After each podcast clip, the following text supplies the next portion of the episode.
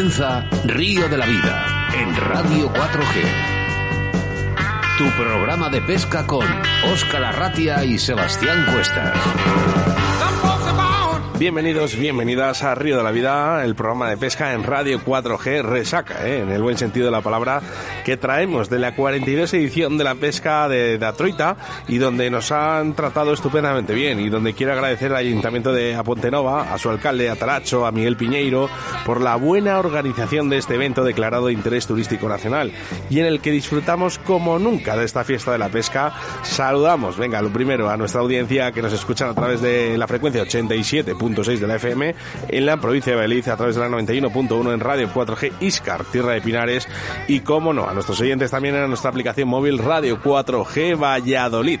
Eh, me presento, mi nombre es Oscar Ratia y a mi lado, como siempre, mi compañero y amigo Sebastián Cuestas. Buenas tardes, Sebas. Buenas tardes, Oscar. Buenas tardes a todos, a todos nuestros oyentes.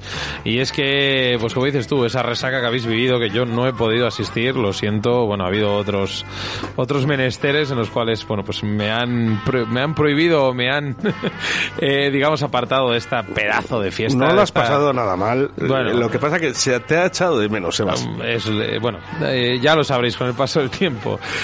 ¿Cómo no río de la vida? ¿Cómo se disfruta mejor? Pues en vuestros sillones. Un sillón preparado para, digamos, introduciros en ese escenario, en esa modalidad preferida.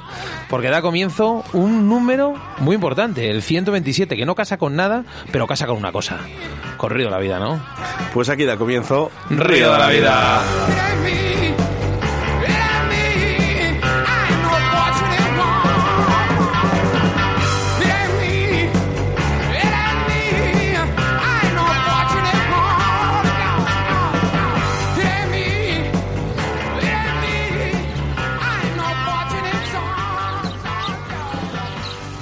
Síguenos a través de Facebook, Río de la Vida. En pescaoliz.es podrás encontrar cientos de artículos para todas las especies y modalidades de pesca. Hablamos siempre de las mejores firmas del mercado. ¿Quieres visitarnos en su tienda física? Dirígete a Deportes Oliz en calle Silio número 2 en Valladolid, donde encontrarás además todo tipo de artículos para tu tiempo libre en la naturaleza. 40 años en el sector y con su experiencia te asesorarán de la mejor manera posible para tus jornadas de pesca. También puedes localizarles a través de su Facebook, Deportes Oliz y en su teléfono de contacto 983 29 82 94.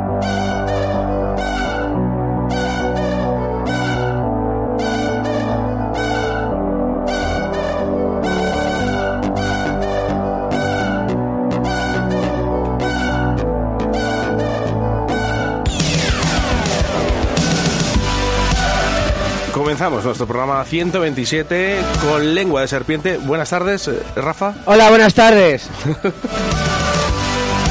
Bueno, pues empezamos, ¿eh? empezamos con embalses y caudales con Sebastián Cuestas, en que en esta ocasión nos hablará del río Cadagua, en Vizcaya, en mi tierra.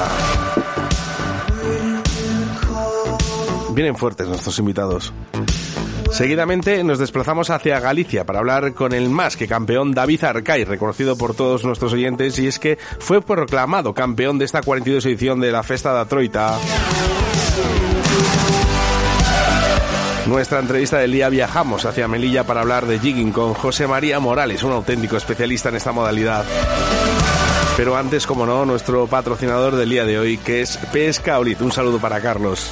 Muy bien, porque en pescaolid.es podrás encontrar cientos de artículos para todas las especies y modalidades de pesca. Hablamos siempre de las mejores firmas del mercado y con unos precios súper competitivos. Si quieres visitarlos en su tienda física, dirígete a Deportes Solid en la calle Silio número 2 en Valladolid, donde encontrarás además todo tipo de artículos para tu tiempo libre en la naturaleza. Son una tienda con más de 40 años en el sector y con una experiencia que seguramente, y ya te lo digo yo, seguro te asesorarán de la mejor manera posible para tus jornadas de pesca. Puedes localizarles en su Facebook, Deportes Solid, info arroba pescolid.es o en el 983 29 82 94.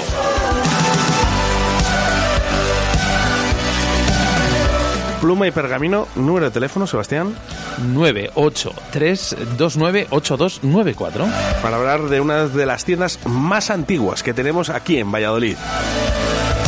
Y con mayor profesionalidad. Un saludo para Carlos y su mujer.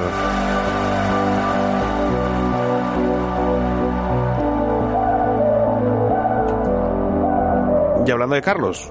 Buenas tardes, Carlitos. Buenas tardes, Oscar. ¿Qué tal?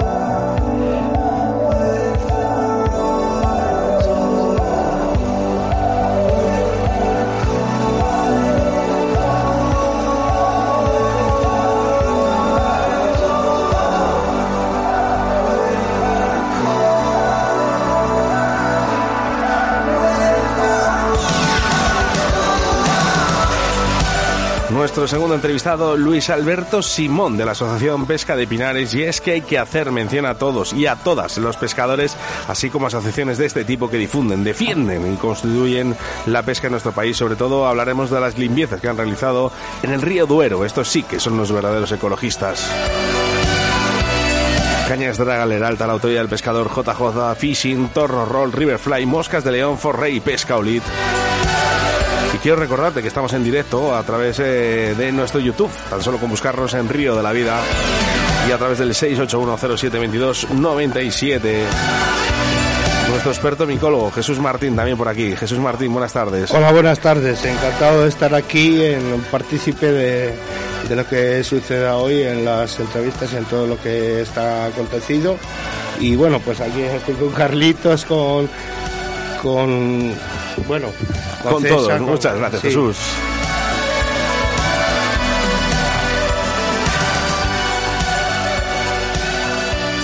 En Río de la Vida, con Óscar Arratia y Sebastián Cuestas. En Río de la Vida, la información de caudales y embalses con Sebastián Cuestas.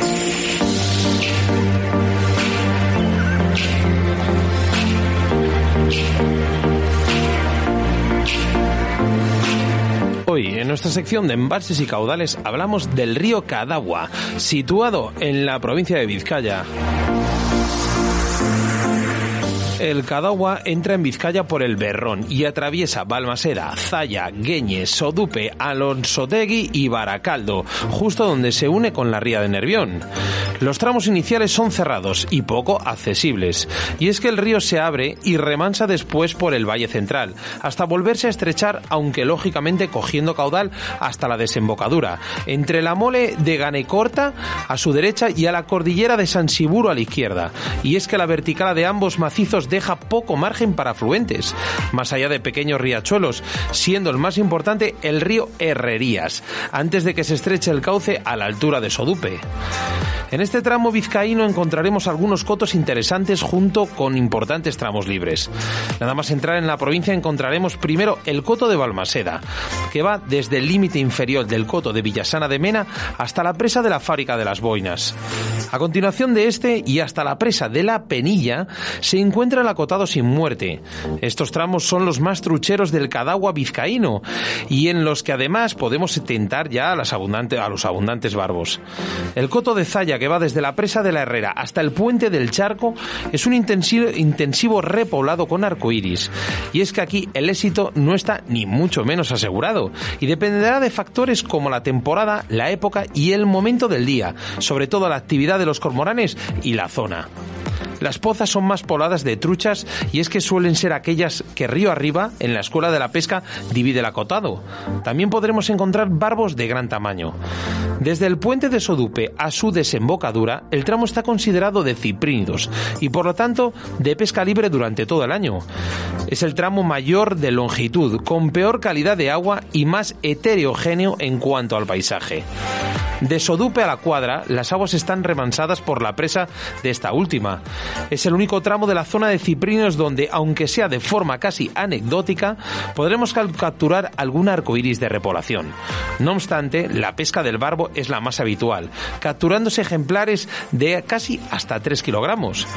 Podemos recorrer tramos de la cuadra de Zaramillo, explorando pozas accesibles, y encontraremos poblaciones de barbos, aunque de buen tamaño, complicados, pero serán visibles. En Alonsotegui recorreremos sus puentes y presas en busca de barbos de tamaño mediano cebando a pan. Podemos también explorar el tramo contiguo al polígono industrial, bastante accesible, o al cementerio.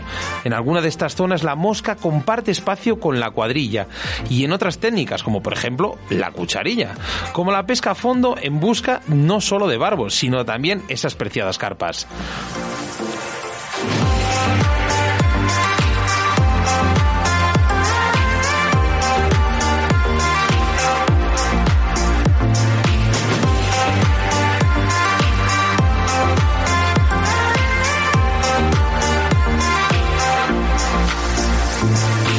Río de la Vida, tu programa de pesca en Radio 4G.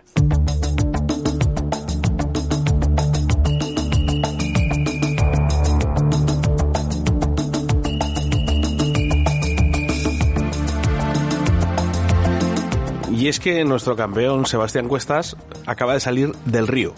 Ah, pensé que me llamabas campeón a mí. Digo, No, no, no. Ah, vale. Para, para campeón, David Arcay, buenas tardes. Buenas tardes. David, ¿qué pasa, Igual tío? ¿Qué tal? el agua, ¿eh? Déjame explicar, porque esta mañana he hablado contigo, eh, cogías eh, avión hacia Madrid. Sí, para ir a, bueno, al plato de, de caza y pesca que me llamó nuestro amigo Nacho. Y nada, para colaborar ahí con ellos. Y lo que pasa que, bueno, pillamos un vuelo de. Fui con, con Ali. Y pillamos un vuelo de salir a las 9 y 20 y volver a las 3 y media. ¿Y Entonces estás, llegamos a las 5 y dije, bueno, pues vamos a aprovechar el día que, y estás que pescando? aún, aún nos queda algo de tiempo. Sí, sí, estamos pescando.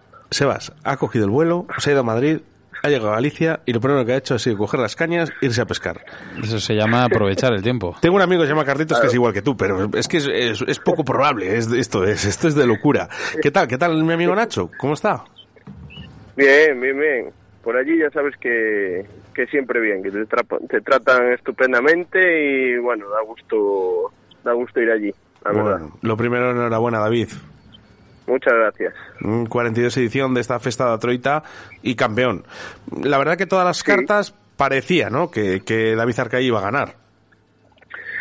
Bueno, eso siempre, lo, de, lo de parecer eso aquí en la pesca ya sabes que vale poco, pero bueno, además tuve, en esta ocasión tuve bastante suerte con, con los tramos, que mira, ya me tocó allí en el, en el pueblo, que realmente para después, más avanzada la temporada, no te creas que tampoco es una zona eh, espectacular porque sí que es muy buena de, de trucha pequeña pero tiene poco poco refugio para, para trucha buena. Es todo bastante llanito pero sin embargo para, para abrir la temporada y tal como venía el río así bastante alto pues pues el, esos, esos tramos del pueblo son son bastante buenos. Y como además pues hay poquito tiempo para cambiar porque ya sabes que se pesca solo por la mañana pues prácticamente pescas la, la misma zona, te mueves un par de tramos, entonces pues después me tocó justo por debajo del pueblo y, y nada, la verdad que la verdad que bien, contento porque bueno, como ya sabes, le tengo especial cariño a Leo y a Pontenova, tengo tengo muchos amigos por allí y bueno, siempre me gusta siempre me gusta ir por allí, tanto a Festa de Troita como después, pues vamos, en, mayo casi no salgo de allí. ¿Qué tal, serio? O sea, ¿sacaste qué cantidad de veces sacaste? ¿Qué, ¿Cómo los sacaste? ¿A qué los sacaste? Pues mira, la primera manga hice 12 y así de, bueno, saqué un par de ellas de 34 me parece, una de 32 o así. Y después así truchas bonitas de 26, 28 y saqué tres test, de esas que de menos de la medida. Y después por la, la segunda hora pues saqué otras 12, o sea, 12 y 12. Y también todo, tanto la primera manga como la segunda, a ninfa todo. La verdad que venía el río bastante, bastante alto, pero, pero bueno, pescable justo se nos puso con un par de días de antelación, porque realmente la, semana, el, el lunes me pasaba mi amigo Javier, que es de allí, me pasaba fotos y dice, uy, ¿cómo viene esto? Y venía chocolate puro y duro.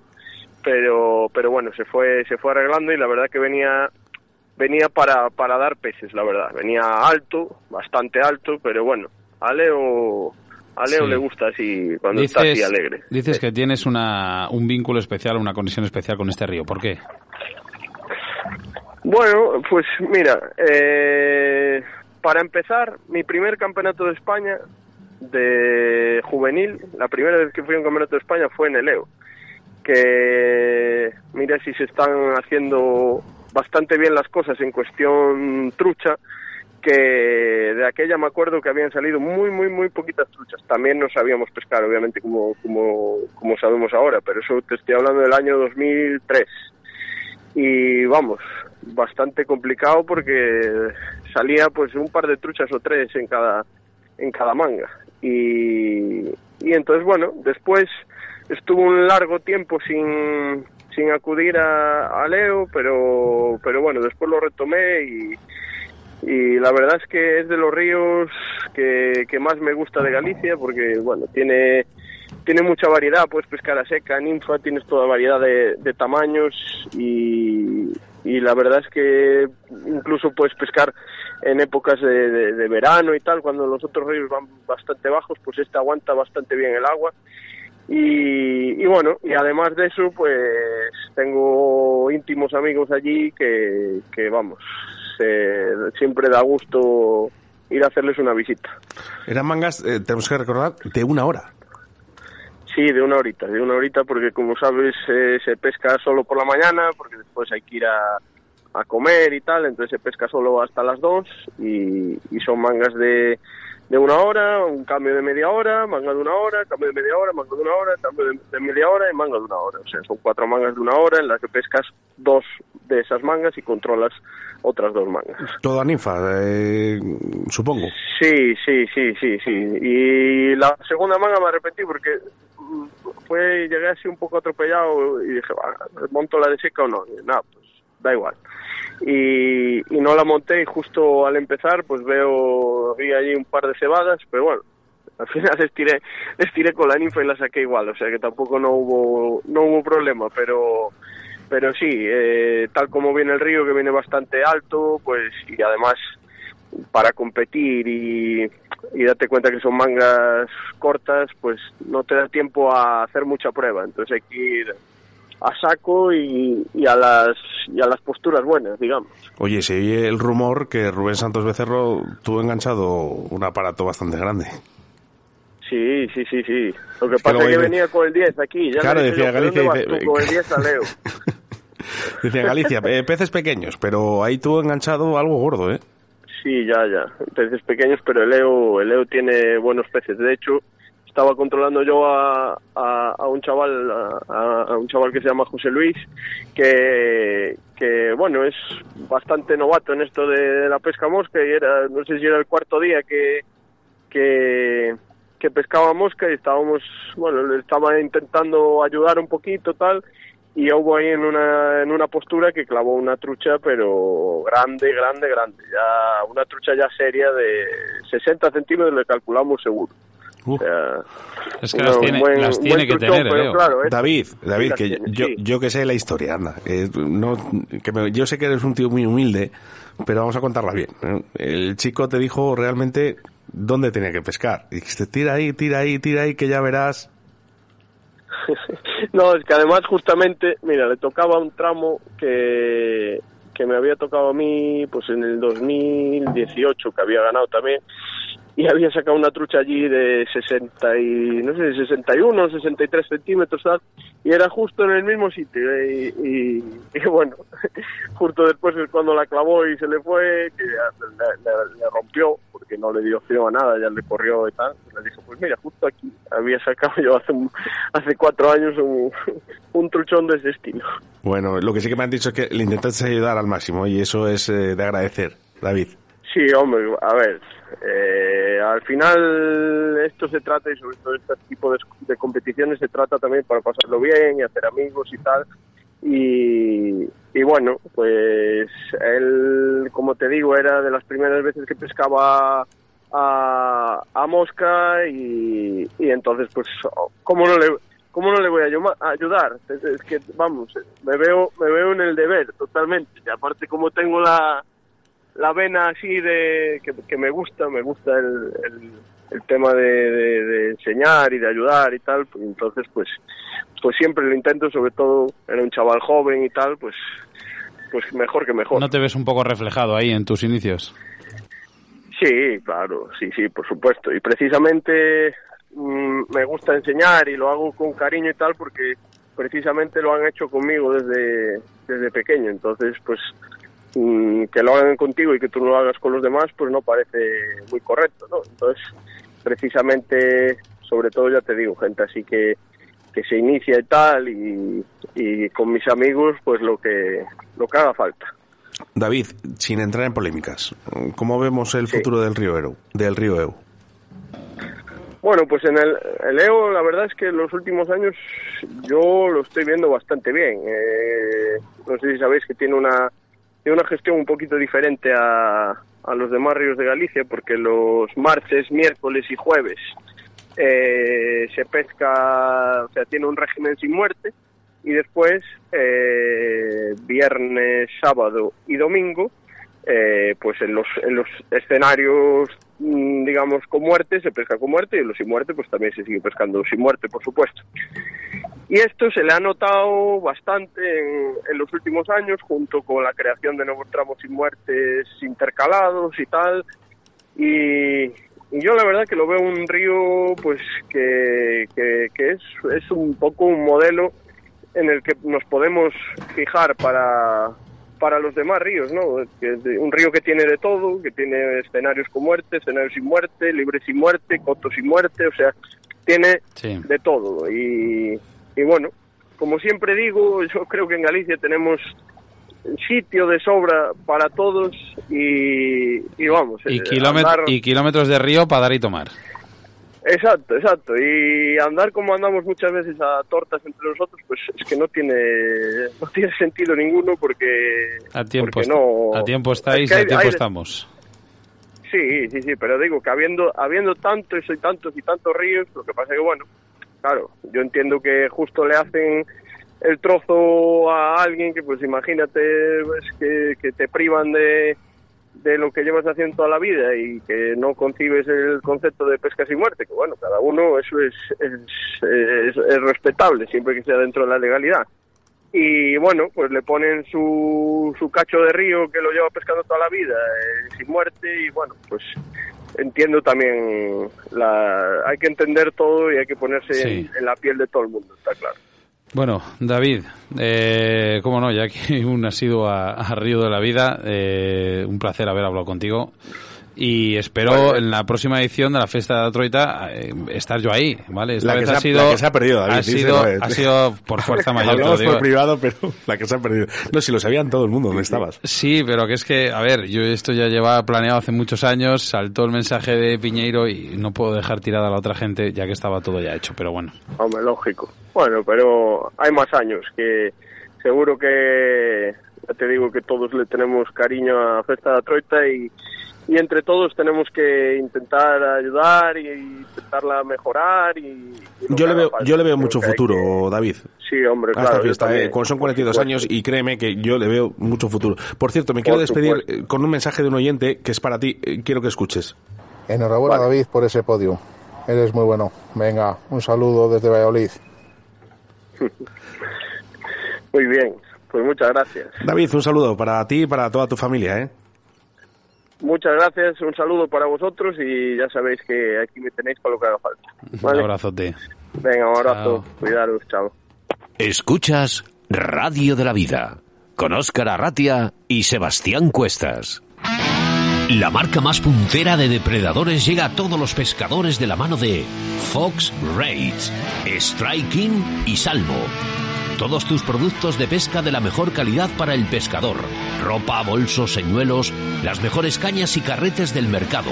Encuentra nuestros productos en tu tienda de confianza o visita www.foxrakes.com www.salmo-fishing.com Búscanos en Facebook o Instagram y suscríbete a nuestro canal de YouTube Fox Race Fishing TV España para no perderte ninguno de nuestros estrenos, novedades y poder participar en los sorteos mensuales. Fox Race, la marca de los pescadores más exigentes. Fox Rakes Fishing TV España. En Río de la Vida te ofrecemos nuestro invitado del día. Bueno, pues hoy viajamos a Melilla para hablar con el experimentado pescador José María Morales. Buenas tardes, José María. Buenas tardes, Oscar. ¿Qué tal? ¿Qué tal, José? Pues bien. Eh, Seba, buenas tardes, que te escuché antes también un poquito. Oye, estoy flipando con tus vídeos, tus fotos. No, no lo pasas nada mal, ¿eh? No, no, la verdad que gracias a Dios un deporte bonito y se, da un poquito bien. Bueno, es la primera vez que en Río de la Vida hablamos de la pesca en Melilla y de verdad ¿eh? nos hace especial ilusión, pero antes queremos saber un poquito cómo te viene esta afición por la pesca.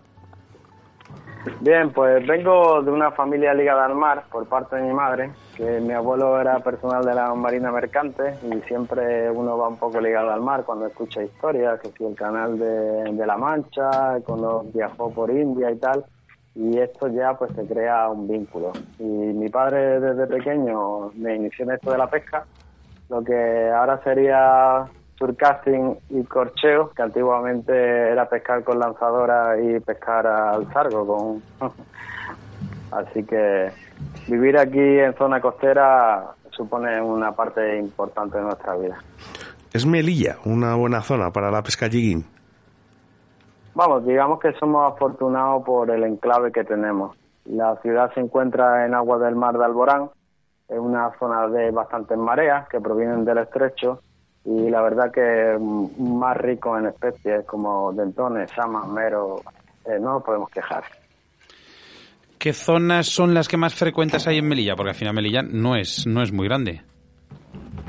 Sí, bueno, la zona y los, los spots son bastante poco, porque la ciudad tiene unos 14 kilómetros cuadrados, o sea que la costa es bastante cortita. Aquí hay cuatro puntos de pesca, pero básicamente eh, pesco entre 35 y unos 120 metros de profundidad.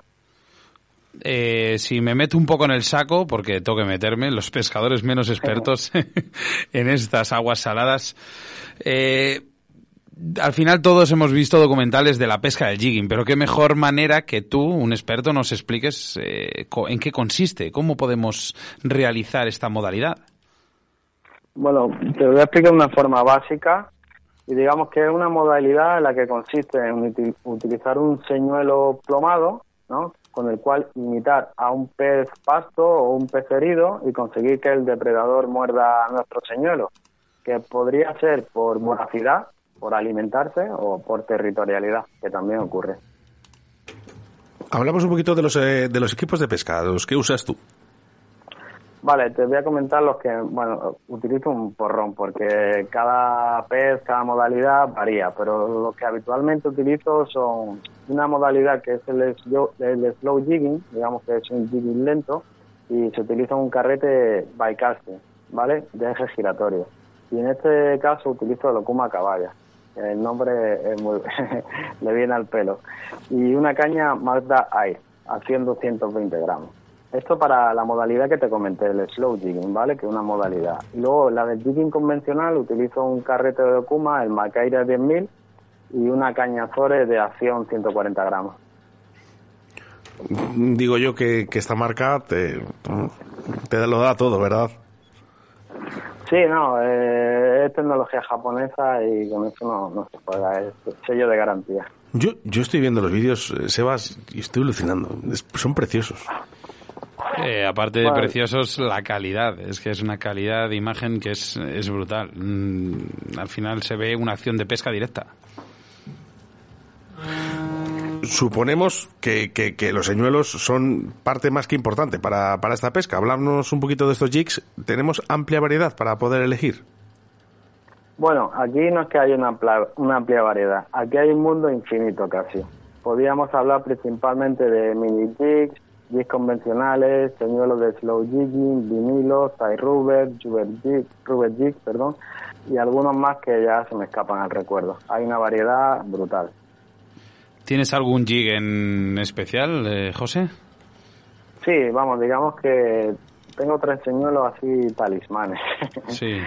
Tengo dos jigs, que es uno el Gomoku Kensaki y el Gomoku Koika. Se utilizan en la modalidad de slow jigging, ¿vale? Son muy buenos. Y luego, como el señuelo de vinilo, ¿no? Tenemos unos vinilos que se llaman Biscay Mino y Biscay Chat. Eh, lo monto en tándem, ¿vale? Entonces lo que logro poner es un señuelo de 150 gramos, o sea, cabeza plomada de cuerpo de vinilo, arriba y justo debajo le pongo otro más pequeñito. Y ahí intento buscar al depredador, sacarle el depredador que lleva dentro, o sea, como si fuese la, la sabana africana. Tú ves ahí a un, a un pez un poquito más grande y a uno más chiquitito y, y busca... Sí, es como el que pide un chuletón, se come primero las patatas fritas y luego va por el chuletón, ¿no? Hablando malamente, Hay que- ¿no? Hay que provocar a esta gente que ya han visto muchos señuelos. ¿Qué especies, qué especies eh, eh, pueden morder estos jigs? Que, por ejemplo, en este caso, el tándem, este que has dicho tú. Sí, bueno, aquí predomina mucho la sama, ¿Sí? Eh, hay bastante abundancia de ellas, dentones, meros, falsos abejos, peces de limón, es que ya te digo, pargos, bacoretas, gallinetas, mero dentón. ¿Y qué es la que más, qué especie más te gusta de todas estas? La, la sama, digamos que es mi especie talismán, es la que más consigo más victorias, digamos. Al igual que en otras modalidades, eh, como la mosca, por ejemplo, ¿no? La pesca al jig, ¿podemos decir que hemos visto grandes cambios en los últimos años? Sí, esta es una modalidad que evo- evoluciona año tras año. Entran nuevas técnicas, como por ejemplo la que hemos comentado del low jigging, que lleva unos años en el mercado. Y principalmente también año tras año hay evolución en cañas, carretes y líneas, buscando siempre la máxima resistencia o mínimo peso y grosor en el caso de las líneas. Los principales o culpables ¿no? de esta evolución yo creo que son las marcas ¿no? y sobre todo los pescadores que prueban los nuevos materiales. Tú perteneces a una de ellas, que es Okuma. ¿Qué nos puedes decir de esta evolución de esta marca? Bueno, como te comenté antes, Okuma es tecnología japonesa, por lo cual es un sello de garantía. Realizamos muchísima inversión en inve- investigación y desarrollo para estar a un máximo nivel. Yo tengo el placer de testar algunos prototipos para asegurarnos de que lleguen los materiales a los pescadores en óptimas condiciones. A ver, yo lo pruebo como pescador. Me dan un prototipo y te digo, oye, pues mira, hay un fallo aquí, un fallo allí, que los ingenieros, pues como pescador, no te pueden dar la opinión de, de la- a la hora de la verdad de estar usándolo en acción de pesca. Entonces se modifica e intentamos que lleguen en perfectas condiciones los materiales. ¿Qué recomendaciones puedes dar para la iniciación de, del jigging? O sea, digamos, si yo empiezo de cero, eh, aparte de ese equipo eh, principal, de ese equipo para, digamos, para novatos, para poder abarcar todo, todo un poco, las primeras nociones a la hora de salir al mar, ¿en qué nos tenemos que fijar? Bueno, primero muchísima ilusión, ganas y no desistir, ¿vale? Porque la modalidad de jigging es una modalidad que sufre muchos días sin recompensa, pero cuando se logra el objetivo es muy reconfortante. A ver, lo principal es tener un buen equipo, una buena sonda y tener paciencia. Buscar buenos spots de pesca, buscar comezón e ir probando. Y también a la hora del tema de material, por ejemplo, es muy importante ser asesorado por un profesional. Habitualmente, si en la zona, en las tiendas de pesca que tendremos, no habrá buenos profesionales que nos puedan guiar en este caso. Si va muy, vamos, al principio es súper importante que te guíen. Me quedo con dos detalles, Sebas, con esta pregunta. Sonda, sonda imprescindible y alguna vez hay bolo. El bolo sí, bastante. Claro, es que el, mes- el mar es tan grande que dice, irse bolo del mar parece como que cuesta, ¿no? Bueno, o al revés, lo ves tan grande como que te pierdes. Que claro que te pierdes, ¿no? Pero con la sonda y demás dices, "Uh, jo, parece mentira, ¿no? Y dices, parecía una modalidad mucho más fácil. No, es complicado. Tú sabes, los peces cuando cierran la boca no hay quien se la abra. Oye, lo que sí, eh, eh, hablamos de sondas, pero oye, la, gente que no tenga dinero para sondas, ¿en qué se puede fijar? La- malo, ¿no? Mm, complicado, ¿no? Probar zona, eh, te coge Sí. referencia en la costa, cuando tiene una picada, coge la referencia con la costa y repite. Sí. De todos modos, hoy hay, hay, son, hay sondas que son bastante asequibles, no son muy, muy caras. Sí, bueno, ahora Hay tenemos la suerte que han bajado mucho sí. los precios con estos materiales, porque antaño, si no tenías eh, varios ceros en el bolsillo, no, no tenías una, una sonda. Eh, hay una cosa muy importante en Río de la Vida y es que, eh, y más aquí, viendo esos vídeos que estamos, bueno, la gente que está visualizando esos vídeos, una cosa importante es eh, los recuerdos, los momentos, esas imágenes que en una jornada de pesca te puedan quedar grabadas para toda la vida. Cuéntanos ese momento, eh, que para ti ha sido algo especial. Si hay tiempo, tengo un par de anécdotas. Sí, hombre, dale. Bueno, la, la primera, como no es acción de pesca, pero hemos salvado algunas tortugas careta a careta. La hemos visualizado en superficie y no, no podían profundizar, ¿sabes? Y la hemos cogido y hemos observado que la cola tienen dos cangrejitos, dos o tres cangrejitos. Y cuando la tortuga intenta profundizar, el cangrejo la pincha por la presión y la tortuga asciende. Eh, lo vi en reportaje de la 2 en el Caribe, que no tenía nada que ver, pero al final le salvamos la vida porque tenían los parásitos eso. Y es algo que es una anécdota que te marca y si podemos salvar algunas tortugas porque la, la cosa está bastante complicada. Fíjate. Esa es una, sí. ¿Y la algo siguiente? que si sabemos todos los, los pescadores, pues podríamos salvar un poquito la especie, que está bastante complicada. Bueno, la siguiente es una anécdota de mi vivencia como pescador submarino, que he practicado durante más de 20 años. Eh, fue una, una bajada a un punto de pesca y tenía un pequeño escalón, justo me posé en el escalón y pude observar que había unas bolas de pez pasto, ¿vale? Y habían robalos, lubinas, atacándolo frontalmente, súper especial. Dentones también atacándolo frontalmente. Y luego finalmente había un banco de falso abadejo, que es familia del mero y del mero dentón y tal. Y ellos en vez de atacar al banco de peces recto, justo cuando pegaban el, golpe al pez, ¡pum! pegaban un coletazo y retrocedían hacia atrás. Esa es la imagen más bonita que tengo en acción de pesca. No es pesca con caña, pero eh, fue brutal. Impresionante. Oye, José María, es que estoy viendo los vídeos, me gustan tanto. eh, eh, me imagino que, que subirás a, YouTube a este tipo de vídeos. ¿Dónde podemos visualizar? Bueno, están publicados en Normark Spain y algunos en Rapala también. Podéis seguirlo por nuestras redes. Normark, eh, al- Que tenemos que decir que ha sido nuestro patrocinador de la primera gala de premios pesca a nivel nacional y en lo cual estamos muy agradecidos y les enviamos un saludo y dar las gracias otra vez más. Pues nada, ahí está la- están apoyando.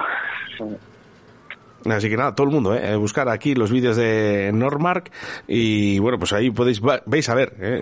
Eh, a José María Morales con esta pes- pesca del jigging, que, que bueno, pues eh, yo la verdad que no, no la desconocía prácticamente, no he podido practicarla, pero créeme que algún día iré a Melilla a practicarla contigo. Bueno, te esperamos con los brazos abiertos. Sebas apunta también con la furgo, ¿eh? que vamos todos en Sí, común. venga, ¿eh? habrá, que me- habrá que meterlo ahí Vamos en- con todo. furgoneta. Hacemos una comuna. José María, muchísimas gracias. nada, a ti, a ti, Oscar. Un abrazo muy fuerte. Hasta luego. Venga, un abrazo, un saludo, hasta luego, Seba. Escríbenos un WhatsApp a Río de la Vida. 681 07 22 97.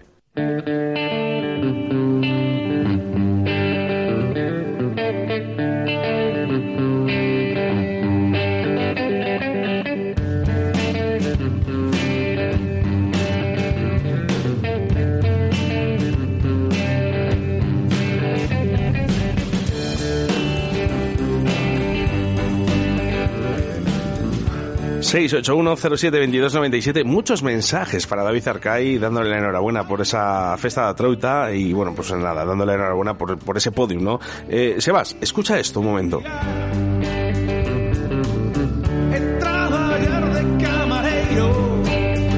Gallego.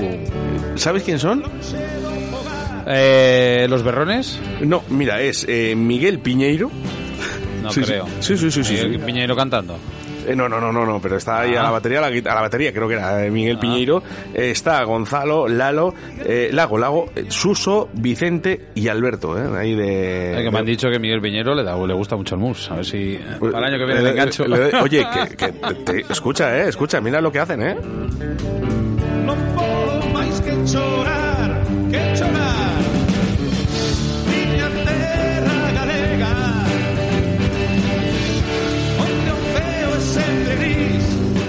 ¿Te gusta? Eh, sí. salen, de pescar y se lían con la música. Eh, Se lían con todo. Bueno, vamos con mensajes al 681-072297, mensajes a través de nuestro YouTube, en redes sociales también nos puedes enviar cualquier mensaje. Vamos con ellos, Sebas. Sí, mira, por aquí entró Sergio Bello, eh, nos saludaba, tanto Javi Canedo, Raquel Tejedor, decían buenas tardes, familia, eh, Carlos Cabornero, como no, saludable, lo tenemos aquí mismo. Carlitos. Domingo Púa, decía buenas tardes, Carlos, ¿qué pasa? Muy buenas. Mira, que vine a veros. Sí, Hoy. Dice, se le ha roto el coche y no va a pescar por eso, pero si no... Sí. ¿Vas a bajar la media de los días de pesca? Un poquillo, pero poco. Estoy yendo, pero voy andando. No voy Ahí, coche. o sea, si no puedes con el coche, voy andando. No, pa- no pasa nada, ¿eh? No pasa nada, ¿eh? Qué Aquí- grande, Carlitos. Aquí también tenemos a Jesús. ¿Qué tal? Buenas tardes. ¿Cómo estás? Hola, buen- Esta la, la hemos pillado tosiendo. Dejémosle, le hemos pillado tosiendo. Bueno, eh, mensajes, eh, Sebastián. Pues mira, eh, Oscar, por ahí, ¿le puedes pillar tú? Sí, mira, está aquí. Eh, decía, mira, que han pisado o han pasado unas buenas, unas buenas vacaciones aquí en mayo, ¿vale? En este último puente, que han estado escuchando nuestros programas. Eh, decía en Eugenio, conocí a través de mi hijo Juan este auténtico programa. Han sido grandes vacaciones, mira otro más. Qué ganas de que empecéis a dar caña en un, en un año nuevo. No, este, perdona, que ¿eh? ¿Te han puesto por aquí, por favor? Ah, decía, no, mira, dos, eh, estos, perdona, decía estos dos grandes pescadores haciendo una gran hora de pesca. Eh, David desde Cáceres. Eh, qué raro se me hace ir a pescar sin vuestros programas. He tenido problemas con el móvil y no se me instala el iBox. Oye, muchísimas gracias, quiero decir, eh, en directo, a la gente de Pontenova, cómo me ha tratado, qué fin de semana ha sido inolvidable. Muchísimas gracias, de verdad.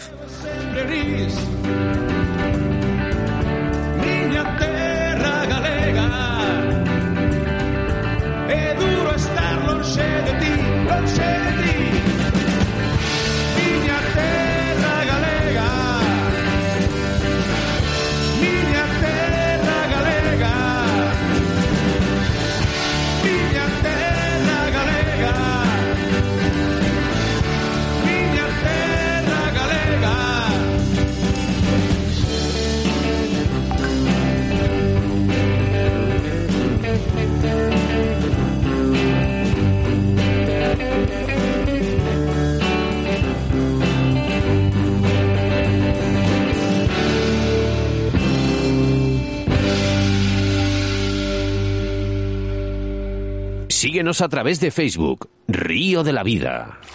Tus denuncias y quejas a través de Río de la Vida. Nuestro segundo entrevistado, Luis Alberto Simón, de la Asociación de Pesca de Pinares. Y es que hay que hacer mención a todos estos pescadores y pescadoras, así como asociaciones de este tipo que difunden, defienden, construyen la pesca de nuestro país. Sobre todo, vamos a hablar de estas limpiezas del río Duero y un poquito de lo que hacen con esta asociación. Buenas tardes, Luis Alberto. Hola, buenas tardes, Oscar. Buenas tardes, Luis. ¿Qué tal estás? Bien, aquí estamos. Oye, enhorabuena por toda esa gestión y esa labor que hacéis por el mundo de la pesca, de verdad, ¿eh? Pues sí, muchas gracias. La verdad es que nos necesitan, nos necesitan nuestros ríos, que los sigamos defendiendo y cuidando, porque no solo es pescar. Eh, queremos pescar, pero claro, para pescar pues tenemos que, llevar acciones como estas, que sea pues una limpieza de uy, una limpieza de ríos, en este caso que fue en el río Duero, y intentar pues también cuidar pues muchos aspectos, porque por desgracia nuestros ríos cada vez están más sometidos a presiones, a más amenazas, están más abandonados, la presión de pesca, ilegalidades, la dejadez y abandono de las instituciones, el furtivismo, especies amenazantes, invasoras, vamos, que se les junta todo y lleva a llegar un momento que, bueno, vamos a, estar abocados a dejar de, pues de, de pescar, de lo que más nos gusta en este caso, que es la pesca, siempre sin muerte, claro. Oye, ¿qué, qué tal por Madrid? Muy bien, la verdad. Aún tengo, como ves, la la tengo un poco ronca. Ayer fue un día pues muy bonito, la verdad. El partido en sí, pues bueno, pues no fue un- uno de los mejores partidos que hizo el Madrid, pero pues al final, pues mira, en cinco minutos sacaron la eliminatoria y muy bien, muy bien. Bueno, y lleváis eh, tres eh, años, de los cuales dos eh, no os han dejado hacer nada. Pero bueno, intentáis hacer un poquito, haceros fuerte, ¿no? En esta asociación. Así es, sí, la palabra igual no nos han dejado hacer nada, sino que nos la han puesto un poco difícil por la situación actual, siempre poniendo pues pegas, tra- eh, sobre todo el tema de burocracia para intentar conseguir las cosas, pues nos cuesta mucho. Aparte somos una asociación pequeña que nació prácticamente hace tres, tres años, tres años y medio, que somos prácticamente entre 20 y 30 miembros aquí de la comarca de Pinares, Soria, Burgos, pero bueno, tenemos gente de Madrid, tenemos gente de Zaragoza, tenemos gente del País Vasco, Sí. eh, un poco pues los pescadores habituales aquí a la zona, pero gente que no es asidua, pero viene y disfruta de nuestros ríos. Y pues nos cuesta mucho pues lo que dices tú, la unión, la unión que nos falta, pues un poco la dejadez y el abandono de las instituciones que no nos lo ponen difícil, no nos lo ponen fácil, pero bueno, vamos abogando un poco por sobre todo la unión y intentar dar a conocer pues esta gran comarca que es la parte de Soria Burgos, la Sierra de Urrión, la Sierra de la Sierra de Manda, no sé si la conocéis, aquí tenemos tres ríos, pues como son el Arlanza, el río Pedroso, el río Duero, el río Triguera, el río Revinuesa, que vamos, son todos cabeceras de río y están pues muy abandonados. Sí que es verdad que hay población de trucha, pero cada vez tienen más problemas y uno de los principales problemas es la contaminación a la, a la que le estamos sometiendo. Y nada, pues ahí estamos un poco pues luchando, luchando contra ello. Contaminación y poco seguimiento también, ¿no? Así es, y poco, Poco seguimiento. seguimiento. Se han olvidado esas zonas a la hora de pescar. El pescador al final es un, es un guardamás. Sí, sí, nosotros hacemos pues un poco también de control. En nuestra presencia, pues aquí la gente, pues bueno, la mayoría de los tramos son AREC, que sí que hay una ley que permite pues sacrificar a las truchas, que nosotros ahí no entramos, pues bueno, si la legalidad está ahí, no podemos hacer nada. Eh, lo que pasa que la- el problema, pues que el la mayoría de los pescadores, por desgracia, van al río con esta intención, pues Sí. si cogen cinco truchas se llevan las cinco, pues no respetan la ley.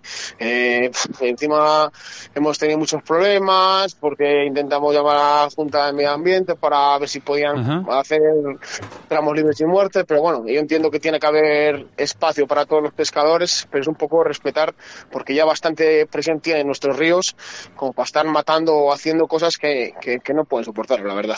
¿Te puedo llamar Luisal? Sí, Vale, porque veo aquí no la gente te llama así, ¿no? Te llama Luisal, ¿no? sí, sí, sí. Me conocen como Luisa. Vamos a ver, no sé si tú escuchaste el programa eh, con el cual tuvimos aquí a Juan Delibes hablando de la posible eh, extinción de la trucha a, a corto plazo. Eh, 50 años se le dio. Sí, sí, sí. sí Uno, lo del- escuché, lo escuché. uno de los motivos era, bueno, metía en este caso al río Rudrón, que no te pilla tampoco muy lejos de esa zona, por Sedano, eh, y hablaba de eso, de que al final el- el- decimos que los ríos van a más, van a más, hay más truchas, sí, hay más truchas, en las zonas asiduas, pero por ejemplo las cabeceras de estos ríos, tú estás hablando de la Arlanza y demás, son zonas que no hay, no hay, no hay, no se frecuenta la pesca. ¿Por qué? Pues porque la gente prefiere ir siempre a los mismos sitios donde más pesca hay. ¿Tú crees que esto influye realmente, eh, Luis?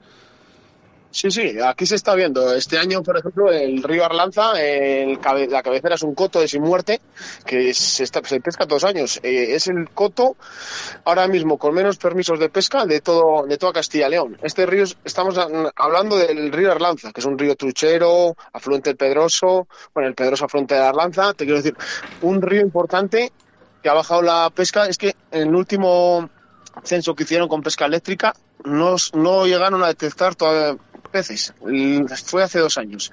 ¿Y sabes cuál era el problema? Pues que una de las compuertas que tenían en la piscifactoría, que hay un salto de agua de tres metros, otros grandes obstáculos, hay una escala, eh, no estaba habilitada. No estaba habilitada, está cerrada y durante la temporada de freza, pues no, no, las truchas no podían, se amontonaban ahí y no subían a fretar. Arriba no había truchas porque, pues por muchos medios, pues han ido exterminando por, por el furtivismo, sobre todo, porque han, han hecho, han hecho verdaderos estragos aquí en nuestra zona y las truchas no podían subir a desovar y no había truchas por simplemente por la dejadez la dejadez de la Junta de Medio Ambiente bueno eh, no me quiero meter porque esto es un berenjenal un poco delicado No- Nos escuchan. Pues está. Nos, Es un nos- poco- nos escuchan, Luis. sí sí Pero bueno, que, que está bien, que está bien que también lo escuchen, ¿no? Porque que muchas veces no les llega la información. Exactamente. Si yo me llevo muy bien con los guardas, eh, colaboramos con ellos y habilitamos la escala. Pero claro, pero ¿por qué tenemos que estar nosotros pendientes de estas cosas, por ejemplo, que no nos conlleva? Pues aquel día, pues fuimos por ahí, vimos la escala. No puedes tener una escala, una escala toda la vida inhabilitada, que simplemente con una ruleta, dejadla abierta durante todo el año y ya está. Y ahí los peces, cuando tengan que subir a fresar, pues subirán y el cic- seguirán su ciclo de la vida. Pues son pequeños detalles o cosas que hacen mucho daño a nuestros ríos. Por ejemplo, aquí tenemos el río Duero también, que bueno, pues en la parte de sin muerte tenemos presencia de, de peces que en, que en la parte de- en la parte del área, que en la parte del área pues está sometido una, pre- a una presión de pesca brutal, no se repoblan los ríos bien, las truchas tienen saltos, sobre todo saltos de agua que no los pueden que no los pueden remontar, la escasez de agua, luego las especies las especies invasoras que ya prácticamente han colonizado aquí como el bisón americano y el cormorán, bueno, no es especie invasora, es una especie amenazante, digamos, y cada vez tenemos más presencia que hasta hace poco prácticamente no teníamos y luego pues ya si le sumas la contaminación ilegal que siempre hay, hay porque las depuradoras están funcionando pues no están funcionando como deberían funcionar el furtivismo, las ilegalidades y todo, pues, pues hace que 50 años me parece excesivo. Yo creo que, que en menos tiempo pues tengamos que irnos a pescar, pues no sé a dónde nos tenemos que ir, pero vamos, eh, como no seamos capaces de unirnos, eh, abocar por una unión ya no colectiva de todas las asociaciones y pescadores y olvidarnos un poco de que si pescadores con muerte, pescadores de, de lance, pescadores de mosca, pues estamos abogados a, desaparecer, digamos. Luis, que, que hemos hablado de presencia, eh, vamos a hablar de cormoranes. Ese tema me lleva muy a mí adentro, la verdad es que yo estoy muy caliente porque, bueno, los cormoranes por aquí no ha sido un problema hasta hace muchos años, digamos, que llevan la presencia. Teníamos cormoranes, pero bueno, pues no sabíamos lo que hacía el pájaro, digamos, es una ave migratoria invernal, eh, viene a pasar aquí, digamos, en principio entra en octubre, noviembre, se va en enero, febrero, es lo que marca un poco el comportamiento del cormorán, pero estamos apreciando que los últimos años sobre todo este año, tenemos unas colonias ya asentadas en dos embalses cercanos al río Duro y al río Lanza, que es el embalse de la Cuerda del Pozo y una presa que han hecho nueva, que han hecho ahora aquí en los vados en el río Arlanza, que se llama la presa Castrovido.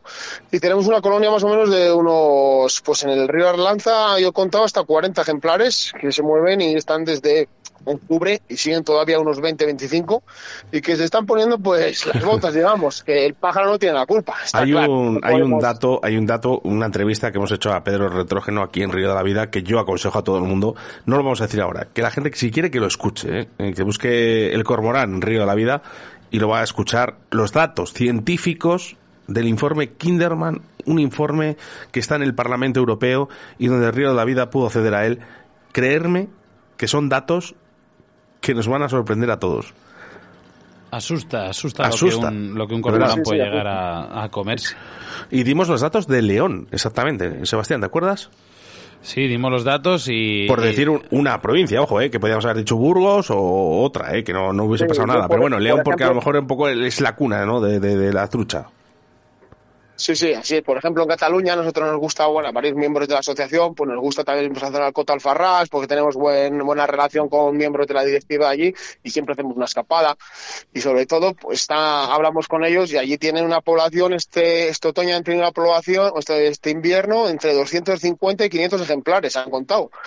Han estado arrasando los ríos, claro, no han dejado prácticamente hasta ahora que están empezando a reprobar cuando ya se han ido, no han dejado una trucha. Bueno, han dejado las, las que no pueden comerse, las, las truchas superiores a 50, 60 centímetros, todas picoteadas.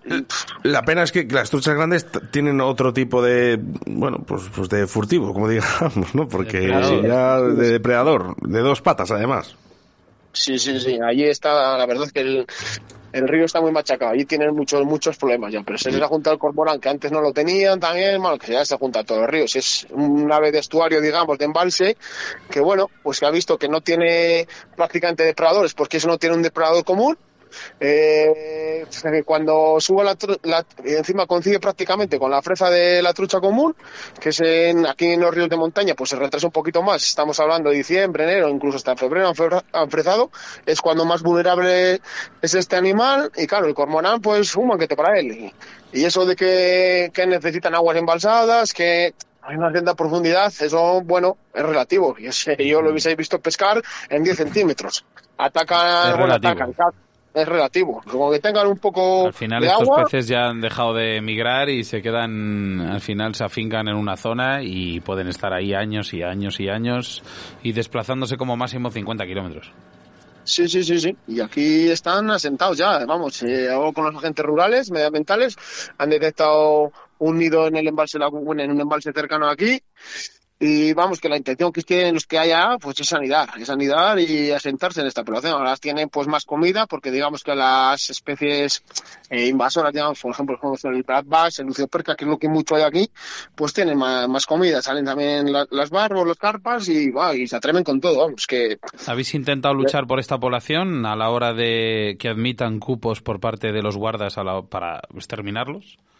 Sí, sí, sí, hemos intentado luchar, hemos hecho un comunicado, lo envié a la Junta de Castilla-León, en este caso yo a Valladolid, lo, lo primero lo envié en- a la Junta de, Burgos, al delegado de Burgos, que tengo buena relación con él además, y él me lo envía a la Junta de Castilla-León y nada, me han dicho que no pueden hacer absolutamente nada, que ellos se, se remiten a enviar los informes, pero es lo que tenemos que hacer, es como dice, él me animaba pues a seguir, a seguir, a seguir hasta que primero tenemos que conseguir que la especie sea cinege- cinegética Buah, y es una, es una guerra que, bueno, que intentaré algún día, esperamos que la consigamos. Es que no merece la pena estar repoblando los ríos, estar cuidando. Mientras sí, sí están los ecologistas, con perdón de la palabra, que también hacen su bien, ¿eh? Para muchas cosas, pero para esto no. Para esto no, para esto no. Eh, Vamos con dos mensajes, Luis, eh, de, a través de YouTube. Eh. Este, el, lo dice Domingo Púa, dice el río Arlanza en Burgos tiene verdaderos truchones. ¿Sí o no? Sí, sí, sí, sí. Y, con un mensaje de Carlos, eh, Sebastián, ¿le puedes leer, por favor? A Que mí no me da la impresión que las zonas bajas cada vez tienen más truchas y más grandes. Que ahí es donde, según mi forma de verlo, podemos tener un futuro próximo un descenso en número de más, aunque más tamaño. Por ejemplo, que se reduzca el número de truchas, pero aumente el, el tamaño de estas. El futuro no está, Carlos, no está en el tamaño de las truchas. Es mi forma Sí. de verlo. Ya, pero yo creo que la trucha come mucha trucha también. Y más la trucha grande. Ya, pero se necesitan poblaciones jóvenes y pequeñas para que los ríos sigan para adelante. De eso sí, sin duda. Luisal, ¿qué pasa? Cuéntanos, nos tienes ahí. Sí, sí, desde luego, desde luego. Aquí hay trucha de todos tamaños, digamos. Más en las cabeceras, pues tenemos trucha entre, pues entre 10 y 25, 30 centímetros. Como en la cabecera del río Duro, el río Lanza, bueno, la cabecera del río Lanza está prácticamente muerta. A ver si estos años, como hemos abierto la escala, pues vemos los resultados. Yo creo que el problema de la escala, recalcarlo es, es un problema que, pues, una vez. En, es una cosa que dices, va, una escala, una simple escala, pues una simple escala pues te cambia el ciclo de un río, como los embalses estos gigantes que se están haciendo, que cortan pues todo toda la vida de un río. Por ejemplo, nos han construido aquí un embalse en, la, en, en el Arlanza, sin escalas ni nada, que van a, a, cortar prácticamente pues todas las pues toda la población de truchas que no se va a poder despla, desplazar. Pero bueno, eh, lo que decías tú, yo creo que las truchas grandes, pues hombre, en, en la gente mayores el, a lo que se escuchan un poco las truchas grandes se comen muchas truchas pequeñas. Claro que se comen muchas truchas pequeñas, pero ¿cuán, pero ¿qué ofreces una trucha grande? ¿O qué, qué puestas de, de, trucha? Pues hombre, pues es las que mantienen yo creo un poco los ríos vivos, digamos, aquí en nuestra comarca. Que hay, tenemos truchas de todos los tamaños. En, toda en la parte del Duero pues tenemos buenas truchas. Eh, es un río casero, pero bueno, si bajas a 7, 8 kilómetros ya tenemos alguna trucha pues de 50, 60 centímetros que perfectamente pues son las que nos aseguran un poco pues las fresas pues más más cantidad de huevos y yo creo que bueno que daño daño daño en realidad no hacen. Yo creo que, que esto son son el, la calidad de vida de los ríos para que para asegurarnos que las fresas sean más, más fuertes y más potentes porque cada vez pues aquí en la alta montaña el problema que tenemos también es un poco pues en los deshielos y la fresa dependemos un poco pues de cómo vengan las condiciones climáticas también porque claro en enero febrero pues nos cae una nieve. Ahora con esto del tiempo que no sabemos si llueve si nieva hay una riada y todo y se nos va toda la fresa este año la verdad es que ha sido buena fresa porque no, no hemos tenido esos problemas. Luis Alberto que hemos hablado de ecologistas pero yo he empezado esto bueno el titular no decía Luis Alberto Simón de la Asociación Pesca de Pinares y hacía eco no y referencia y menciona a todos los pescadores pescadores así como asociaciones no como esta no Asociación Pesca de Pinares en la que difunden defienden constituyen la pesca en nuestro país y sobre todo limpiezas. Limpiezas que habéis hecho en el río Duero y en la que yo tengo un dato aquí que la verdad que son 1.200 kilogramos de basura en el río Duero que habéis sacado. Así es, 1.200 kilos, más o menos, una cifra relativa a lo que se calculó. No fuimos a la báscula, la pesamos, pero en torno a, eh, dijeron 900, 1.300 kilos. 1.200 kilos, pero estamos hablando de un tramo que no llegó ni a, ni a 3 kilómetros, un 3 kilómetros del río Duero. Y que es verdad Madre que nos mía. centramos un, un poco, no es en la cabecera, pero es el primer municipio que pasa por el Duero, que es Duro de la Sierra, del puente de, la carretera de dicho municipio hasta prácticamente pues un poco el tramo, otro puente a unos 3-4 kilómetros. En ese, en ese trayecto pues tenemos presencia humana, presencia humana que es la localidad de Duro de la Sierra, que es donde más más vertidos había y luego teníamos la depuradora que no funciona como tiene que funcionar. Una cosa que la pagamos todos, que estamos denunciando, nosotros yo ya me he cansado de denunciar a instituciones, a ayuntamientos, a Consejería de Medio Ambiente, pero es que ya te digo que no hacen nada y es que encima lo estamos pagando todos. Luis, ¿quién, quién- pagando quién- quién- realmente ayudó a esta limpieza? Pues en este caso, pues ayudó eh, el Ayuntamiento de Uruguay de la Tierra, nos ayudó, nos facilitó un todoterreno, un remolque para poder sacar la basura. Luego, miembros de la asociación fuimos- nos limitaron mucho porque, como te digo, fue lo hice durante la situación de, de COVID, entonces, pues solo nos ponían pegas. Nos ponían pegas por todas las que, es que estamos locos, que es que si no, pues, mm, pues, hacer una actividad como esta, que vamos a estar más en la, en la naturaleza. No, y dejamos la mierda del río. Así es. Eh, hice- me, me obligaron a, a hacer dos grupos de trabajo, que bueno, que está bien, uno por cada orilla. Fuimos 12 personas en total. 12 personas, la mayoría fueron miembros de la asociación y luego gente voluntaria que se, que se quiso apuntar. Pero sí tengo que recalcar que la verdad que la, que la aceptación y la respuesta de la gente de la comarca fue, fue muy buena. Fue muy buena porque tuve más de 50 personas interesadas. ¿Alguno de cual, ellos, pues, bueno. por preguntar, ¿eh? y ser transparentes en esto, ¿alguno de ellos es de alguna asociación ecologista? No, no, no, no, desde luego que no. No, le- no les verás manchándose las manos. No, no, los ecologistas no. O sea, estas los, cosas no se- o sea, los no se ecologistas sois vosotros, Así es. Y no los que no reciben subvenciones.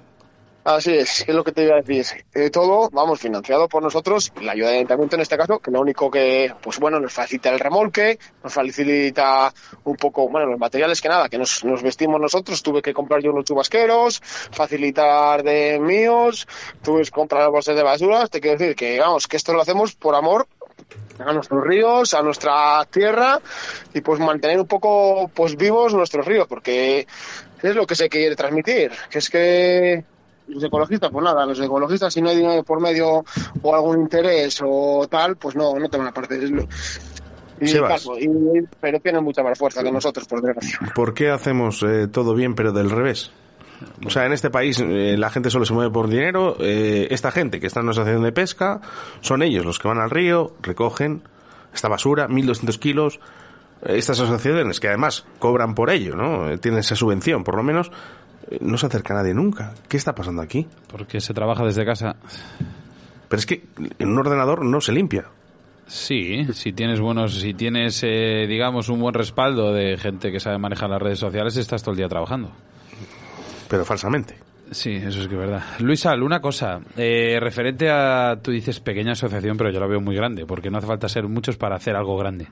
Y es lo que estáis Así es. haciendo vosotros.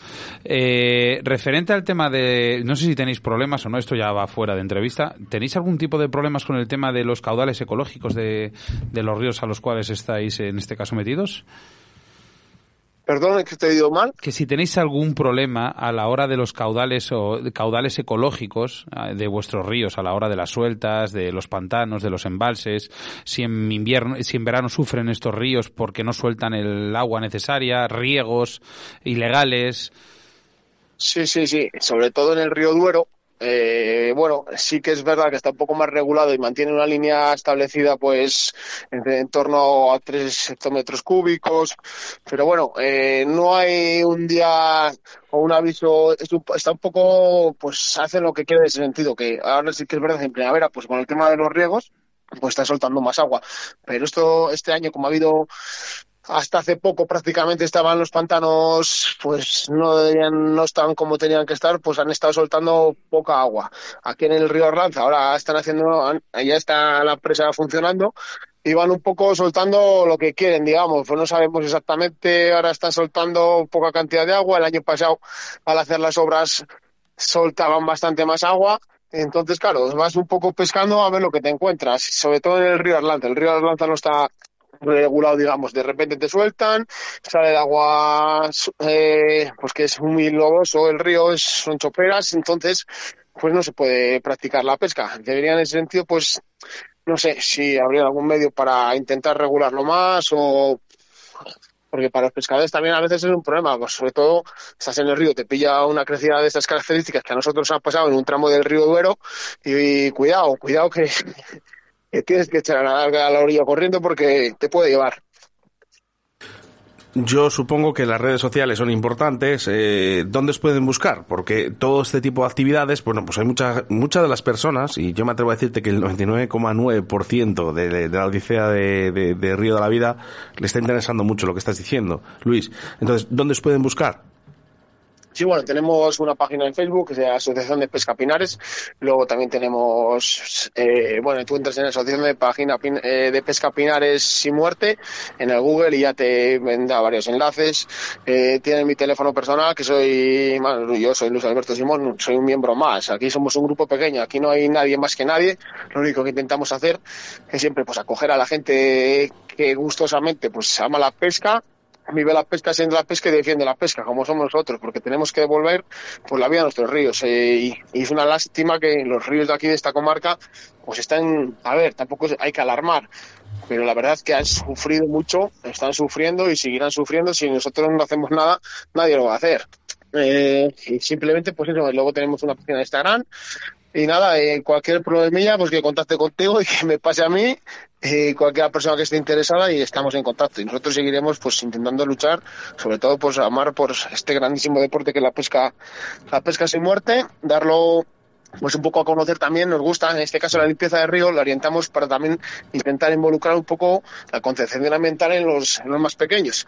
Haber ido con ellos al colegio de Duruelo y sacarlos. Pero bueno, nos empezaron a poner pegas, que si, va, y dijimos, bueno, pues vamos nosotros, somos nosotros, y ya está. Y bueno, pues pues eso, sí que es verdad que tuvo muchísima repercusión porque salió en más de 12 medios de comunicación diferentes, en 30 prácticamente periódicos, es un poco a nivel provincial, comarcal, pero bueno, hubo, tuvo mucho tirón porque habló con los medios de comunicación, pero ahí se quedó. Es decir, que nadie ha hecho otra limpieza por otra parte. Nosotros sí, sí. que te queremos la, organizar. La ilusión en, en, los medios de prensa muchas veces te dura un día. Ese problema. Es, Sales en el periódico, sí, esta semana, muy bien, todo el mundo te llama, te felicita, pero luego todo el mundo se olvida. Así es, por desgracia es así. Luis, ¿al qué edad tienes? desgra- Yo tengo 34. Fíjate, 34 años luchando como un jabato por esto, por esta, por tus ríos. Y es que no hay. La, may- la mayor recompensa que puedes tener es llegar al río y verlo limpio. Porque al final nadie. Te podrán dar una palmadita un día, el segundo día no te la van a dar. ¿Por Así qué? es. Pues porque esto es. This is Spain. Hablando malamente.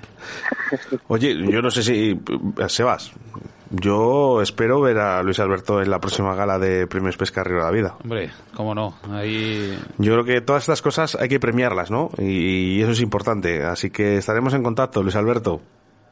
Bueno, pues encantado. Ya dentro de poco te daré un poco más de guerra porque, como te comenté, estamos haciendo una cosa con el tema de los cormoranes, que bueno, pues como soy un poco pesado yo en lo que me propongo, aunque luego, pues hombre, a veces consigues, a veces no, pero bueno, por lo menos lo intento. Bueno, tú envíame lo del cartel, lo del cartel que hace, eh, cuáles son todos los depredadores, todo lo que hace que, que pueda matar a una trucha, que me has comentado un poquito todo esto y me ha gustado mucho y ese cartel le vamos a presentar, además, en Río de la Vida. Sí, sí, ya te lo mandaré para que lo veas. De momento es, y lo quiero mover pues un poco pues a nivel, aparte de vuestra página y tal, a nivel nacional, digamos, que llegue fuerte, porque bueno, yo tengo varios contactos, pero pues es que es así. Es que al final lo que se va a buscar aquí es la trucha y está desaparecido por todo esto que hemos hablado, el furtivismo, la presión de pesca, la basura, la contaminación ilegal, las especies amenazantes, invasoras, ilegalidades y dejadez, Hay muchos, muchos factores, muchos factores, Luis Alberto. Entonces ya estaba complicado el templo, la verdad. Pues nada, Luis Alberto, todo un placer además eh, ver a un, en este caso, voy Un a joven. decirlo, un superhéroe, porque al final lo que haces es, es de ser, pues eso, por luchar por, por el bien de, de- de lo que te gusta y de lo que le gusta a todos nuestros oyentes de Río de la Vida, ¿no, Oscar? Pues sí, me quedo con esa frase de Sebastián eh, Cuestas, un joven superhéroe, así que Luis Alberto, muchas felicidades, sigue así y estaremos en contacto. Vale, muchas gracias a vosotros y seguid ahí dándonos un poco voz a los pescadores y para que podamos pues practicar este, este La que gran queráis. deporte. La que quieras Y y la que necesites. Pues Oye, un abrazo, no- Oscar, no- y otro para ti, Sebas. un abrazo, Luis Alberto. Río de la Vida, tu programa de pesca en Radio 4G.